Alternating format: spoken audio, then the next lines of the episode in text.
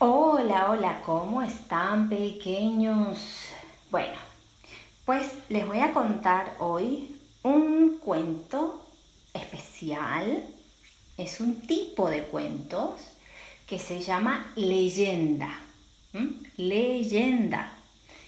Las leyendas son un poquito diferentes de otros cuentos. Por ejemplo, yo les he contado fábulas. ¿Se acuerdan? Hace tiempo que no les cuento fábulas, ya volveremos a ellas. Las fábulas son cuentos de animales, donde todo lo que ocurre, los que hablan y los personajes son animales. Entonces cuando uno dice fábula, ya sabe que son cuentitos que va a tener que ver acerca de un animal. Vale, pues una leyenda es como una mezcla entre fantasía e historia. Porque cuando uno habla de historia, tiene que ver una cosa comprobada, con hechos registrados que están anotados en algún libro, algo que realmente un documento que asegura que así fueron las cosas. O quizás un monumento o algo, algo tangible, algo real. En cambio, una leyenda es como una historia, pero que no hay nada que lo demuestre que así fue.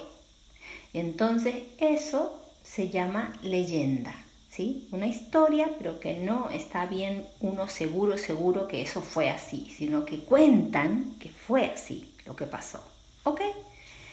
Vale, pues hay muchas leyendas. Yo hoy les voy a leer un par de ellas. Esta se llama la leyenda El hada del viejo pino.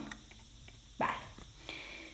Hubo una vez en unas lejanas llanuras un árbol antiquísimo al que todos admiraban y que encerraba montones de historias. De una de aquellas historias formaba parte un hada que había vivido en su interior durante años. Pero aquella hada se convirtió un día en una mujer que mendigaba y pedía limosna al pie del mismo pino. Cerca vivía también un campesino al que la gente consideraba tan rico como egoísta, que tenía una criada.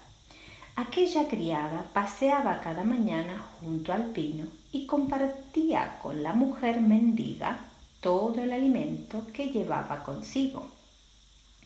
Pero cuando el campesino se enteró de que la criada le daba el alimento a la señora que mendigaba delante del pino, decidió no darle nada, nada para comer, para no tener así que regalárselo a nadie, ni siquiera a través de su criada.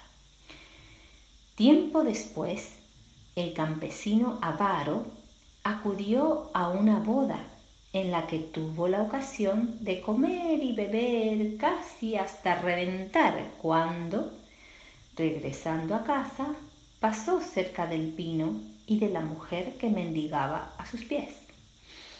Pero en lugar de un árbol, el campesino vio un palacio precioso que brillaba a más no poder. Animado aún por la boda, el campesino decidió entrar y unirse a lo que parecía otra fiesta. Una vez dentro del palacio, el campesino vio a un hada rodeada por varios enanitos disfrutando de un festín. Todos invitaron al campesino a compartir la mesa con ellos y no lo dudó dos veces. A pesar de que había acabado muy lleno de comer y beber en la boda, él aceptó la invitación de comer en ese palacio. El campesino, ya sentado en la mesa, decidió meterse todo cuanto pudo en los bolsillos, puesto que no le cabía nada en el estómago. Se metía un sándwich, se metía una fruta, se metía un bocadito, se metía un frankfurt, todo. Acababa la fiesta, perdón, acabada la fiesta, el hada y los enanitos se fueron a un salón de baile y el campesino decidió que era el momento de volver a casa. Cuando llegó, quiso presumir de todo cuanto le había pasado ante su familia y sus criados, y, para demostrarlo, sacó todo cuanto había metido en sus bolsillos, pero, oh, oh, De los bolsillos no salió nada. El campesino, enfurecido por las risas de todos, ordenó a la criada que se fuera de su casa y que comprobara si quisiera cuánto le había contado. La pobre joven salió de la casa entristecida y acudió hasta los pies del pino. Pero, de pronto, poco antes de llegar, notó algo muy brillante en los bolsillos de su delantal. Eran monedas de oro.